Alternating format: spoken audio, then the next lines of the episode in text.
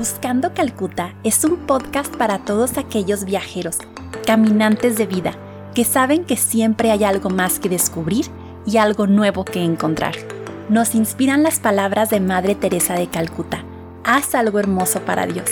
Yo soy Tere Ávila y me da muchísimo gusto que estés aquí.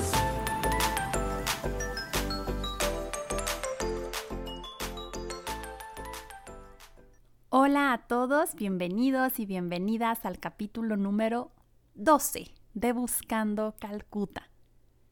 Si le diste clic a este título porque te sonó medio exótico, porque piensas que Tere nos va a venir a platicar de ángeles y demonios, pues no estás tan errado, pero al mismo tiempo no tengas una expectativa así como muy hollywoodesca de este capítulo sí vamos a hablar de el buen espíritu y el mal espíritu y sí vamos a hablar de la existencia del mal. De entrada, se los platico, este capítulo creo que va a ser un poquito más oscurón, un poquito más lúgubre de lo que normalmente hago. No en un sentido feo, ¿eh? tampoco se esperen así que va a ser algo muy traumático para nada. Pero pues luego siento que soy una persona como más que me guste el optimismo, la esperanza, el amor. Y luego es una tentación el creer que el mal no está ahí, que el mal no existe.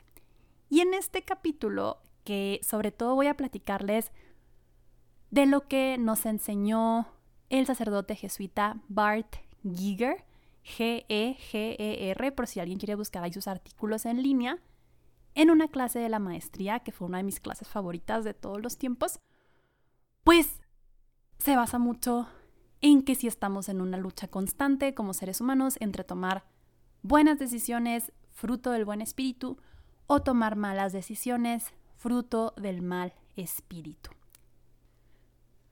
¿Por qué digo que va a ser un capítulo a lo mejor un poquito más intenso que otros? pero interesante muchachos también, no se me asusten. pues porque a nadie nos gusta el reconocer que hay mal y que el mal puede estar más cerca de mí de lo que a veces soy consciente. Creo que nuestra cultura tiene cosas muy positivas, pero dentro de las cosas negativas es que hemos minimizado la existencia del mal. Y ojo, Aquí para nada quiero yo apoyar esta tendencia que luego por ahí hay en el mundo de que hay personas malas o que hay ideologías perversas por sí mismas. Digo, sí, no vamos a meternos en la parte de las ideologías así en este punto a desmenuzarlo tanto, pero no diría yo que hay personas malas o ideologías malas, sino que al momento de escuchar más al mal espíritu, creyendo que es el buen espíritu, pues los resultados no van a ser tan óptimos como luego mismo Jesús dice, por sus frutos los conoceréis. Entonces, sí existe el mal, pero yo sería muy cuidadosa en andar señalando por la vida de, mira, esta persona es mala o mira, esta cosa es perversa. Creo que todos estamos siendo tentados constantemente, nos demos cuenta de ello o no, y que en la medida en que sigamos al buen espíritu o al mal espíritu, pues en esa medida va a ser nuestra vida en plenitud o no, porque a fin de cuentas, la santidad es la vida en plenitud. Entonces, para ya no reburujarnos tanto, este capítulo no va a ser tanto como de discernimiento vocacional o de toma de decisiones, sino va a ser más sobre técnicas de cómo distinguir cuando a mi cabeza llega una inspiración del bien o del mal. Y la base de todo este capítulo, que les digo por eso es así más es que el mal existe. En esta clase que les platicó con el sacerdote Bart Giger, una de las lecturas previas a la clase fue el libro de Cartas del Diablo a su sobrino. Me acuerdo que cuando estaba buscando el libro y iba yo a las librerías y preguntaba por, oiga, ¿no tiene las cartas del diablo a su sobrino? Y la gente se me quedaba viendo como que esta mujer va a hacer brujería o para qué quiere consejos del diablo o qué. Pero este libro, te platico, es una novelita corta, es de C.S. Lewis, es buenísimo, lo súper recomiendo. Y son una serie, pues literal, de cartas, bueno, no literal, o sea, es una obra de ficción, pero es descrita como si fueran consejos de un demonio experimentado a un demonio aprendiz. Y una de las primeras cosas que le dice el demonio experimentado al demonio que apenas va haciendo sus pininos en mal aconsejar a las personas es que negar la existencia de los espíritus es todo el objetivo del mal. Que el mal se ha enfocado por muchos años, por toda la vida, en hacernos creer que el demonio no existe, que es producto de nuestra imaginación, que son cuentos para niños, que no está ahí. Y ojo también, no estoy diciendo que eh, el demonio que vemos en la lotería, por ejemplo, así con sus cuernitos y todo rojo y así, sea a lo que me estoy refiriendo cuando digo mal espíritu. No, me refiero a que sí hay ideas o inspiraciones, y lo podemos ver en nuestra sociedad, que tú dices, ¿cómo pudo haber hecho esta persona un asesinato tal? ¿Cómo pudo haber eh, cometido esta barbarie? Pues fruto del mal espíritu. Si les causa conflicto em, imaginarlo como espíritus, lo podemos ver como estímulos, ¿no? El buen estímulo y el mal estímulo. Pero si quisiera yo que hiciéramos un esfuerzo, y se lo digo a ustedes, me lo digo a mí, en reconocer la existencia de un mundo espiritual, ¿ok? Reconocer la existencia de un mundo espiritual. Entonces, así como está el ángel de la guarda o tenemos la comunión de los santos, por ejemplo, que creemos los católicos, pues también como por añadidura, podríamos decir, pues existe un mundo espiritual no tan bonito que serían todas estas malas inspiraciones. Bueno, lean el libro de Cartas del Diablo a su sobrino para que ustedes ahí por sí mismos eh, se entretengan y vean pues las formas que tiene el mal para envolvernos, ¿no? Pero para discernir entre espíritus primero tenemos que estar conscientes que hay un buen espíritu y hay un mal espíritu. Porque la tentación es creer que todo lo que me llega a mi cabeza todo es bueno, todo es amor, todo es paz. Yo caigo mucho en esa tentación. Pero pues no, realmente hay cosas que hay a nuestro alrededor o decisiones que tomamos que digo, híjole, o sea, esto definitivamente no fue una inspiración de Dios. Tampoco nos pongamos paranoicos. Tampoco todas las decisiones erróneas que tomamos es porque tengamos al mal hablándonos al oído muchas veces también son inspiraciones muy humanas y deseos y necesidades humanas. Entonces, distinguir entre buen espíritu, mal espíritu y espíritu humano, por así decirlo. El discernimiento de espíritus es un estilo de vida. Es un estilo de vida. ¿A qué me refiero? En que el proceso de discernir nos acerca cada vez más a Dios. El estarnos preguntando, esta cosa que quiero hacer o este pensamiento que tuve o este proyecto que quiero emprender, ¿de dónde viene esta idea? Ojo también, muchas veces van a ser una combinación de cosas de que, ok, es una parte humana y tengo la inspiración de Dios y a lo mejor tengo la tentación de la soberbia y ya se hace una maraña de cosas. Y por eso la importancia de discernir. ¿Qué significa separar? Separar lo que viene de Dios, separar lo que viene del mal y separar lo que viene de mí. Entonces, yo sé que suena cansado el estar discerniendo toda la vida, pero pues es a lo que nos inscribimos al momento de entrar a esta tierra. Y aquí quisiera yo sacar una frase que es de Orígenes, es uno de los filósofos santos padres del desierto que veíamos en esta clase, y Orígenes decía, ten silencio para escuchar y valentía para actuar. El silencio es crucial al momento de querer separar las inspiraciones, separar los estímulos, discernir los espíritus. Y este otro libro que veíamos en la clase y que también les súper recomiendo, no estoy segura del título en español, pero debe de ser algo así como frases de los padres y las madres del desierto. En inglés es Sayings of the Desert Fathers and Mothers. Entonces, vienen una colección de frases, de pensamientos de los primeros monjes, los primeros que se iban al desierto a una vida de contemplación, de oración, y dentro de sus principales consejos era, ve y siéntate en tu celda, y tu celda te enseñará todo. No se me asusten, sé que ya para este punto algunos están como que, Tere, ¿qué quieres decir? O sea, nada más nos estás asustando. No se angustien por la parte de las celdas, puede eh, entenderse como la celda de tu interior. Qué necesario es hacer silencio, ¿no?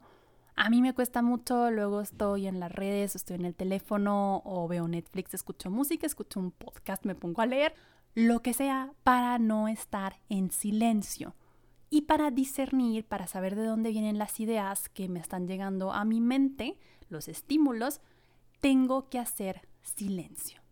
Y el silencio nos permite una práctica que se ha puesto muy de moda en cuestiones de mindfulness, en cuestiones de psicología positiva, que es el estar presente, aquí y ahora.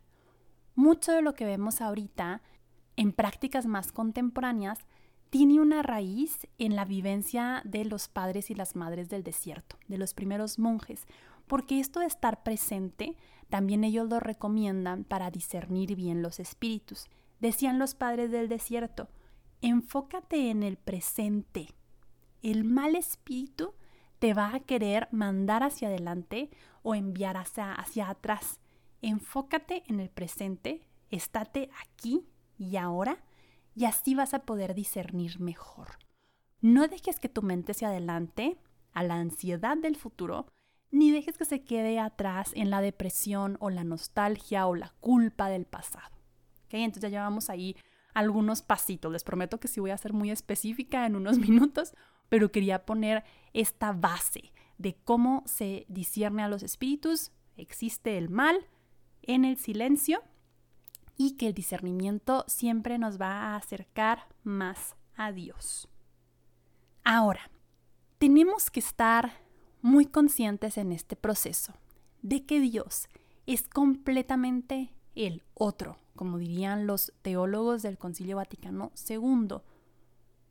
Dios no es como una especie de Winnie Pooh que yo puedo manipular y que siempre me va a decir que sí a todo lo que yo quiero. Esto suena rudo, por eso les digo.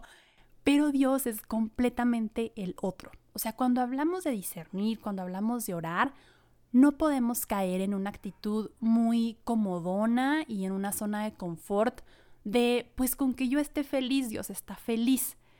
Sé que suena duro, pero discernir es más complicado que eso.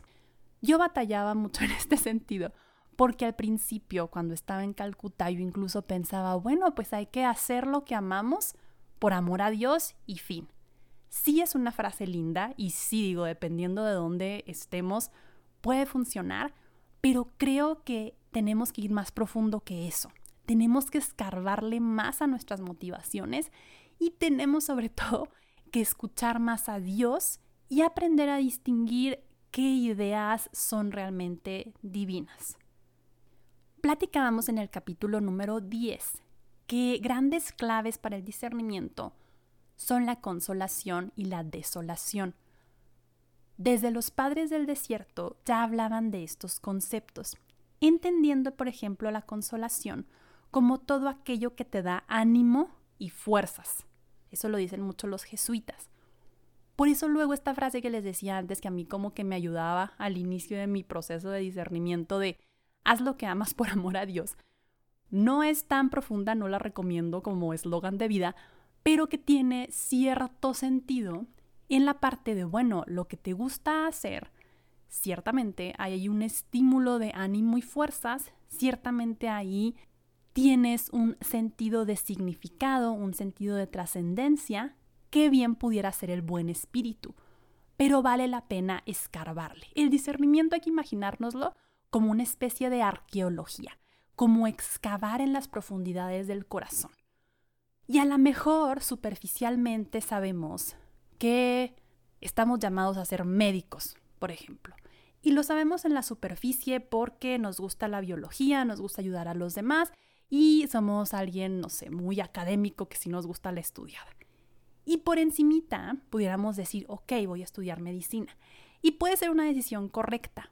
Pero si excavamos un poco más, podemos llegar incluso a la misma decisión de estudiar medicina, pero con fundamentos mucho más fuertes y con bases más sólidas que va a ser difícil que luego yo me retracte de la decisión que tomé. No sé si me estoy explicando. En el proceso de discernimiento hay veces que me van a decir, o que yo misma me ha pasado, que acabé tomando la decisión que yo intuía desde el principio. Por eso todas estas frases como de tarjetas de Hallmark, que vemos así hasta en las redes sociales, tienen sentido. Esto de sigue a tu corazón, escucha a tu corazón, tienen sentido. O sea, no es algo que esté completamente fuera de la realidad, pero vale la pena escarbarle a nuestros motivos. Y para escarbarle a los motivos, hay algunas reglas de San Ignacio que creo nos pudieran ayudar. Una de ellas es, en desolación no hagas mudanza.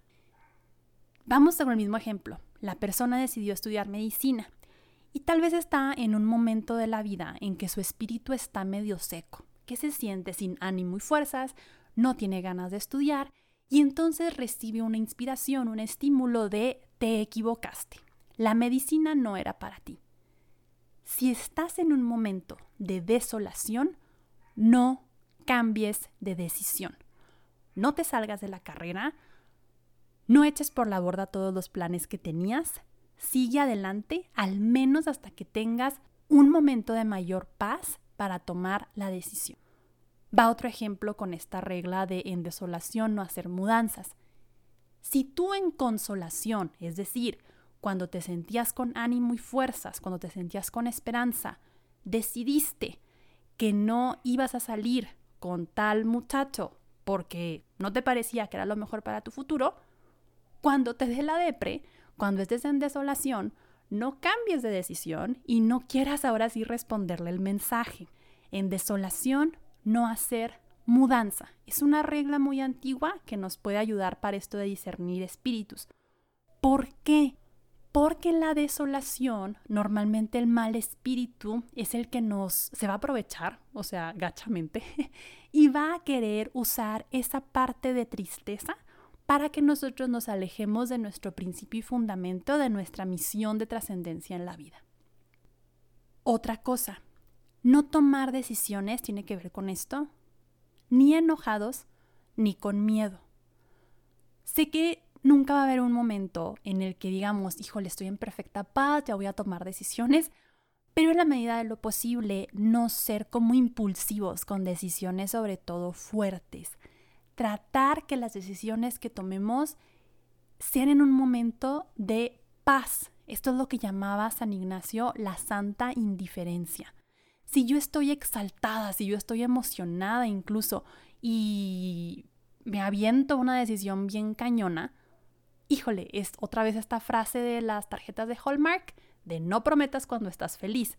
Hay verdad espiritual detrás de estas frases de Hallmark, detrás de estas frases de redes sociales porque en un momento así también el mal espíritu puede como que apresurar. Hay esta idea de que el mal espíritu es como de reacciones y el buen espíritu te anima a preguntarte por qué.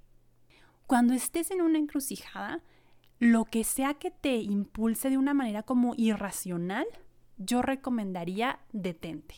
Tal vez incluso puede ser algo muy positivo, ¿eh?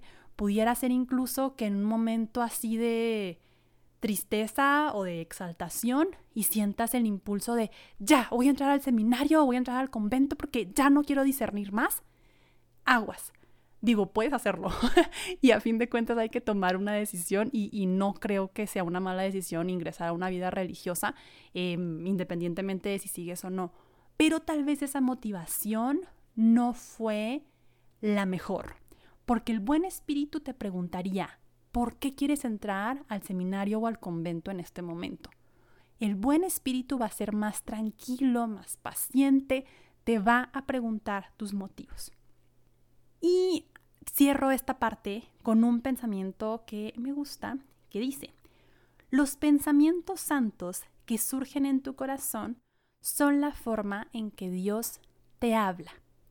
Decía Santa Juana de Arco que a ella le hacían mucho bullying, bueno, no decía tan así, pero así yo traduciendo sus palabras del siglo XXI, porque ella decía, pues es que Dios me habla a través de la imaginación y todos ah, riéndose porque está loca, ¿cómo puede decir que Dios le habla a través de su imaginación? Pero sí, si creemos que Dios nos habla a través de los sacramentos, a través de la gente, a través de los acontecimientos, pues también usa nuestros pensamientos, nuestras inspiraciones para hablarnos. Entonces, todo aquello que me motive a una mayor santidad, a una mayor entrega, muy probablemente viene de Dios. Ahora, para discernir los espíritus, ahí les van tres palabras rimbombantes, las tres con A, que nos pueden servir a ustedes y a mí para estar constantemente separando los estímulos que nos llegan. Se las digo de una vez. Las tres palabras son aguere contra, asedia y ascética. Les dije que eran rimbombantes. Ahí va la explicación de cada una. Aguere contra es una expresión que significa ir en contra. En nuestra vida normal vamos a tener inspiraciones que a veces nos motivan a claudicar, a desistir de un buen propósito. Y muchas veces estas inspiraciones no son de, híjole, desistir de vivir o desistir de estudiar la carrera, que son cosas como más fuertes. A veces es tan sencillo como que si yo me propuse hacer 10 lagartijas, me va a llegar la inspiración de nada más haz 8, ¿no? Y entonces el aguere contra sería ir en contra. Y si yo dije que iba a hacer 10 lagartijas, ¿cómo me llegó la inspiración de nada más hacer 8? Pues ahora hago 12. No sé si más o menos me estoy explicando. Pero aguere contra es como que ir en contra del estímulo que te hace claudicar, porque acuérdense que en desolación no hacer mudanza. Si yo dije que iba a rezar 15 minutos diarios y ya estoy en el minuto 7 de mi oración y me llega el impulso de checa Instagram. Entonces, Aguere contra me diría, pues ve en contra de ese estímulo y en lugar de rezar 15 minutos, reza 20. ¿Sí? Es como ir en contra de lo que mi naturaleza de desistir me inclinaría a hacer. Segunda palabra rimbombante, asedia. La asedia se le llama a, como si pusiéramos en una licuadora, la flojera, la desesperación y el hartazgo. Y tenemos la asedia. Los monjes llaman a la asedia el demonio de las 3 de la tarde. Otra vez, a lo mejor tú te hiciste el propósito de que ibas a leer media hora al día. Y entonces llega la tarde y ya estás medio cansada y empiezas a cuestionar todo. Y dices, no, ni para qué leo, mejor me duermo. La asedia es reconocer y es una lucha que han tenido las personas por los siglos de los siglos a querer claudicar. Si le ponemos nombre y si identificamos esta inclinación como algo universal, o sea, como una lucha que tenemos muchos, nos puede ayudar a vencerla. La asedia es normal, se va a presentar y luego son estas crisis de la mitad de la vida, la crisis de los 20, incluso platicaba con una amiga que tiene un bebé y me dice, es que Tere, hay la crisis de los tres meses, total que el ser humano en cada transición entra en una crisis. Pero ante la asedia, ¿qué hacemos? Aguere contra, ¿ok? Aguere contra. Voy en contra de lo que mi naturaleza como humana débil querría hacer. Es difícil, es difícil, se los digo a ustedes, me lo digo a mí, pero pues vale la pena para ir cultivando una vida con mayor plenitud, con mayor sentido y poder afinar nuestro ser para escuchar a Dios más transparentemente. La última palabra con A, rimbombante, que nos ayuda en esto del discernimiento de espíritus, tal vez no se les va a hacer tan rara como las otras, es la ascética. Ascética es la práctica, sobre todo de práctica de piedad. Ojo, la ascética no es un fin, es un medio. La ascética se parece a lo que platicábamos la semana pasada, son las prácticas que nos acercan más a una vida en plenitud, a ser más libre, a no ser esclava de mis pasiones, a no ser esclava de la asedia. ¿Qué sería ascética? Por ejemplo, salir a correr los kilómetros que me marqué es ascética, es una práctica de la virtud. La ascética también es cuidar los pensamientos. entrenarme a cuidar qué es lo que dejo que viva en mi cabeza. Porque luego, si no tengo la práctica de revisar qué vive en mi cabeza, luego puedo acabar en medio de pensamientos de ira, de zozobra, de pereza, de mil cosas, de envidia, etc. Entonces, la ascética es básicamente tener una vida ordenada. Si nos propusimos rezar el rosario, esa es una práctica de la ascética que nos ayuda pues a tener una vida con mayor sentido, con mayor propósito. Y ya me extendí un poquito en este capítulo, pero quisiera cerrar con que todo esto del discernimiento de los buenos espíritus, de los malos espíritus, pues a fin de cuentas tenemos que reconocer que hay una realidad más allá de nosotros. No con el miedo, que creo que tal vez algunos todavía crecimos con eso, no con el miedo de no, el infierno y si no hago aguerre contra y si no venzo la asedia con la ascética, me voy a ir al infierno. No. Aquí luego me gusta destacar algo que se dice en el Concilio Vaticano II y que pocas veces como ha resonado, que es que no podemos asegurar la existencia de condenados. No que no existe el infierno, no es lo que estoy diciendo, sino que no tendríamos que actuar en función del miedo a la condenación. Tendríamos que actuar en función de querer pasar toda la eternidad con nuestro Creador que nos ama sobre todo y de llevar tantas almas a Dios como podamos. Cuando decimos esto de llevar almas a Dios, tampoco es de violar los procesos de cada alma, porque a mí me puede parecer que tal alma está alejada, entonces yo voy a hacer esto y esto y le voy a hablar fuerte y no, yo para nada soy partidaria de esas cosas. Yo creo que cada persona tiene mucha sabiduría en su interior y que si nos entrenamos a discernir, a separar los espíritus que nos llenan la cabeza y el corazón de inspiraciones buenas y malas, cada persona es lo suficientemente hija de Dios, hijo de Dios, como para poder volver al Padre, para poder volver a Dios. Pero sí, creo que estos entrenamientos nos pueden ayudar, cada uno desde donde esté, cada uno con su vivencia, con su contexto, a ir cultivando una relación de mayor plenitud con Dios y con los demás. Gracias por llegar hasta aquí. Gracias por chutarte este capítulo un poco más de zozobra. Espero que no te hayas quedado así con mucho estrés, no te angusties. Dicen mucho en este libro de cartas del diablo a su sobrino que no hay que tenerle miedo al mal. O sea, hay que sí reconocer que existe, pero tampoco estar así de no, ¿qué tal que este pensamiento es del mal? O sea, tampoco hay que estar paranoicos confiar en Dios, confiar que estamos en los brazos de un Dios que nos ama y sí, entrenarnos con estas tres As que platicábamos ahorita. De veras, gracias, gracias infinitas. Nos vemos el siguiente miércoles. Bye.